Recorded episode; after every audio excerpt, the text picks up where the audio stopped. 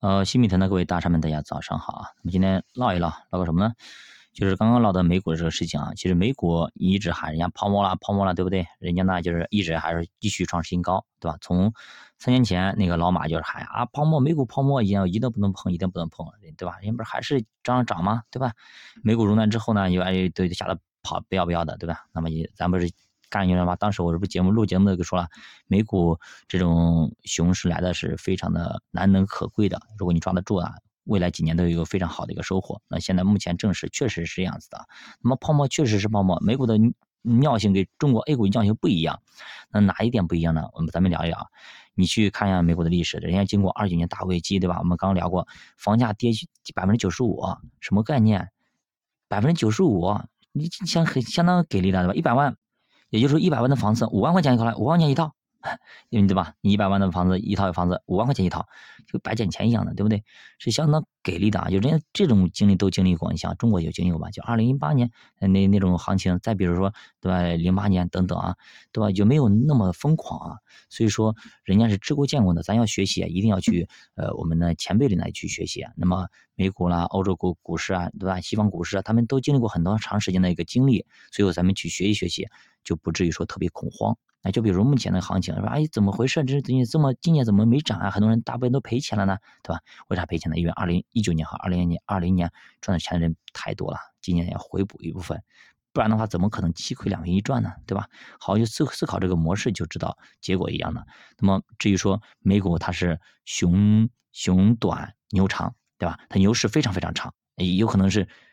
两三年，有可能是五年、十年，有可能十几年，有可能几十年，大牛市相当给力。但是熊市呢，咔咔咔几嗯几天、几个礼拜，也就几最多也就几个月或者半年，又又干上去了，相当给力的。那反观咱们这边呢，就稍微好了好一点点，对吧？就比如说二零一五年大市牛市是还能够拿得出手的，结果呢是成了一个大水牛，被鼓上去了，吭叽噔噔噔，对吧？一段时间就咔咔咔干下来了，对吧？那像五从五千一百点干到一千五百点，啥概念呢？对不对？就是相当给力的啊！这结果趴到地上了就起不来了啊！要好多年，慢慢慢才回来。我我们戏称中国 A 股十年不涨，虽然说这是外行人说的，什么上证指数了，我们一般看沪深三百啊，那涨的也不多呀，是吧？要涨一起涨，对不对？你不能说哎，我这个涨了，这个没涨，要涨一起涨。你看人家人家也不说我纳斯达克，我也不说标普五百，也不说那个那么道琼斯等等，对吧？人家一起涨的，就一样的情况啊。所以说咱们投资啊，一定要去跟前辈去学习。那么我打个比方，什么比方呢？就是比如说美股，从三年前老马，像很多经济学家、专家都说，哎，美股泡沫了，美股泡沫了，呃，什么不行，不能碰，不能碰，对吧？人家碰美股，从三年前碰到美股的人涨了多少倍？你自己去看，对吧？就是一样的情况，就是说什么特斯拉高估了，特斯拉高估了，人们对不对？你买了翻了多少倍啊？一样的情况啊，什么新能源高估了，新能源高估了，对吧？就这样的一个情况啊，呃，就是我们不能够去完全的，就因为排斥他们，因为它高估了就去否定美股，这是。嗯，不正常的。当然，我们不会去一把梭梭哈进去的。那么稍微配置一部分是可以的啊，就这样一情况。那目前呢是非常高估的，因为我这种恐高的人，我是不会去弄的。为什么呢？因为本身性格使然。就比如咱们去做摩天轮一样的，因为哎，摩天轮没意思啊，什么是滑滑转一圈是吧？还要做什么比较比较高的一些项目，对吧？就有些人觉得哎，摩天轮挺好玩的，也聊聊天，这喝喝茶干嘛的？我坐摩天轮受罪一样的，那么受刑受刑一样的。很难受的，我就做过一次啊，一直没有挑战过。我就去年啊，陪我女儿去做过一次啊，真的是不行，真的是不行。上到一半空中，我都想跳下来。我跟你说，真的是这样子，赶紧下，赶紧下，怎么一直不下去，度日如年那种感觉。我发现我女儿也不行，赶紧给她看那小猪佩奇。我们俩一起看小猪佩奇，内心虽然不往外看，眼睛不往外看，也是内心是非常非常的，就是难受的。你煎熬的，因为你的眼睛虽然不看，你的身体告诉你已经在一个高度上，你受不了的。就这样的情况，你一恐高，你你的身体是骗不了你的。对吧？所以说我们不要去做自己难受的一些事情，让自己痛苦的一些事情就不要去做。所以说，我就说以后不会带我女儿再去做这种摩天轮了，因为她也恐高，因为她是肯定是遗传我的，她也很难受啊。像别的一些对面的小朋友，我们一起做的嘛，我们邻居啊，他就很很开心啊，的玩的跳的干嘛的，对吧？在里面不也不是跳啊，在里面看往外看干嘛的，对吧？别人都很说说笑笑的，我们俩呀。像像干嘛一样的，对，花钱受罪，真是这样子。所以，我们做投资也一样的。如果这个产品风险太高，波动性太大，就不要去做了，真的，不然的话你就很难受，相当难受。我我理解你的心情，可能晚上睡觉都睡不着，对吧？千万不要去做这些让自己花钱找罪受的事情，一定要不要去做。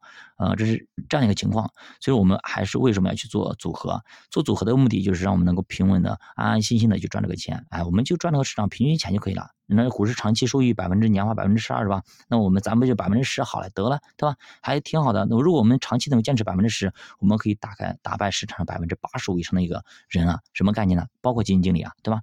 这是一个相当可观的一个收入。但是呢，很多人不愿意慢慢变富，都想可能是几个礼拜赚一倍啊，或者几半年赚一倍啊，一年翻个好几倍这样的几个情况出现。老是想要这样，我炒股一年赚翻百分之十，这干嘛呀？对吧？我钱放哪也不好。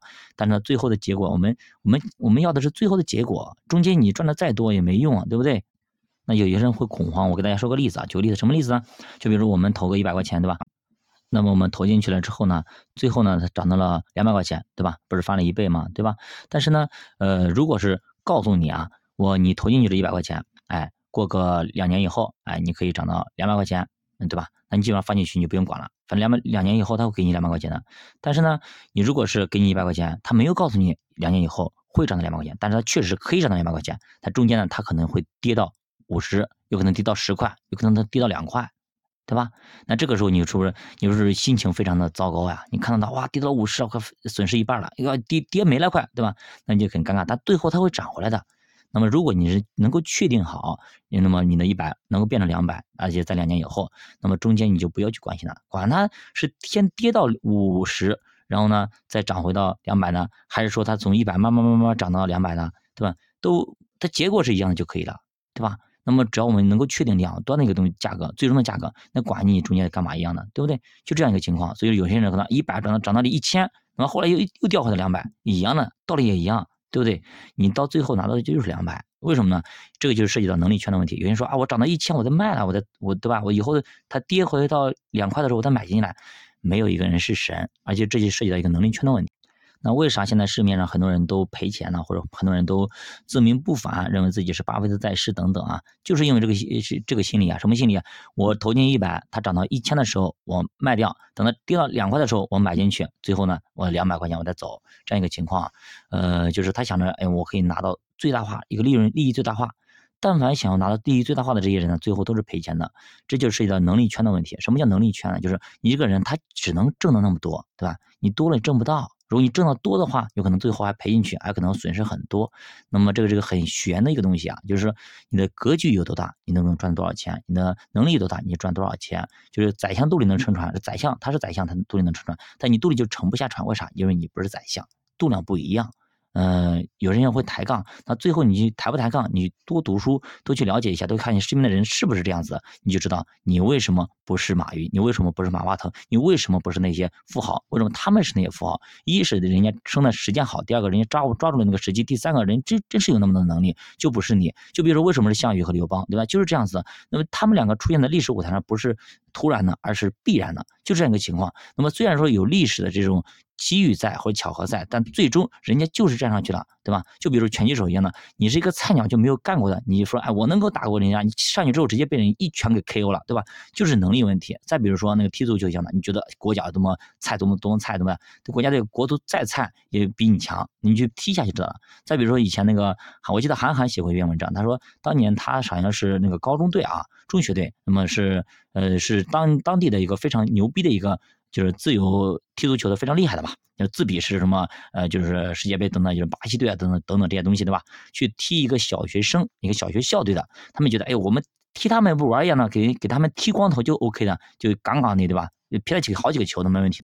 那到最后结果什么样的？结果呢？被人家小学生给踢了光头，什么概念？丢死人了。所以他文章就写啊，千万不要去拿你的业余跟别人的专业啊去对抗，这是不行的。真是不行的，你过过招你就可以了啊！就比如说咱们 A 股拿去给人家美股去 PK，你真 PK 不过人家一样的。你再牛逼，就比如再咱再么说，等说说回来，可能这个话题不是太有点沉重啊。那再说回来，你就是咱们的华为非常厉害了吧？就相当于说国之骄傲了嘛。但是去了美股之后，跟美国整个国家去对抗还是不行。那么大家还记得我当时那个华为被美国打压的时候，我说了一句话吗？我说什么话？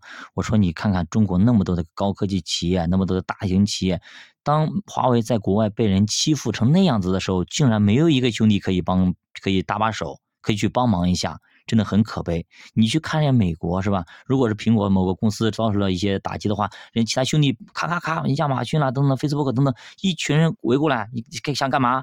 对不对？人家来帮忙了，搭把手的就有了。中国反观那么多就没有，对吧？最近我了解到有一个是谁，比亚迪，懂吗？有个比亚迪在背后去帮忙，其他的就还投反对票的，什么联想的投反对票的都有的，对吧？等等的，你都是拖后腿的。还有一个什么啊？我不是中国制造，Made in 印度，妈已经有脸，脸去哪了？对吧？到屁股上去了，对吧？Made in 我是印度企业，我不是中国企业，对吧？要脸不？所以说就是大闹大难来临，各自飞，对吧？都是保保好自己的饭碗。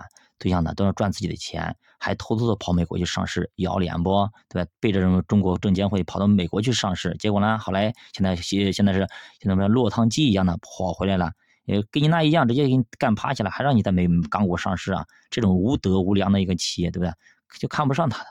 好的，加把读书陪你一起慢慢变富，加把下期见。如果大家对投资感兴趣，可以点击主播头像，关注主播新品台，跟主播一起探讨投资智慧。那么，如果大家有什么对节目有些什么建议啊，或者有什么感受啊，都留言写下面来。学习了，学习了要记下来，对，不要自己藏着掖着。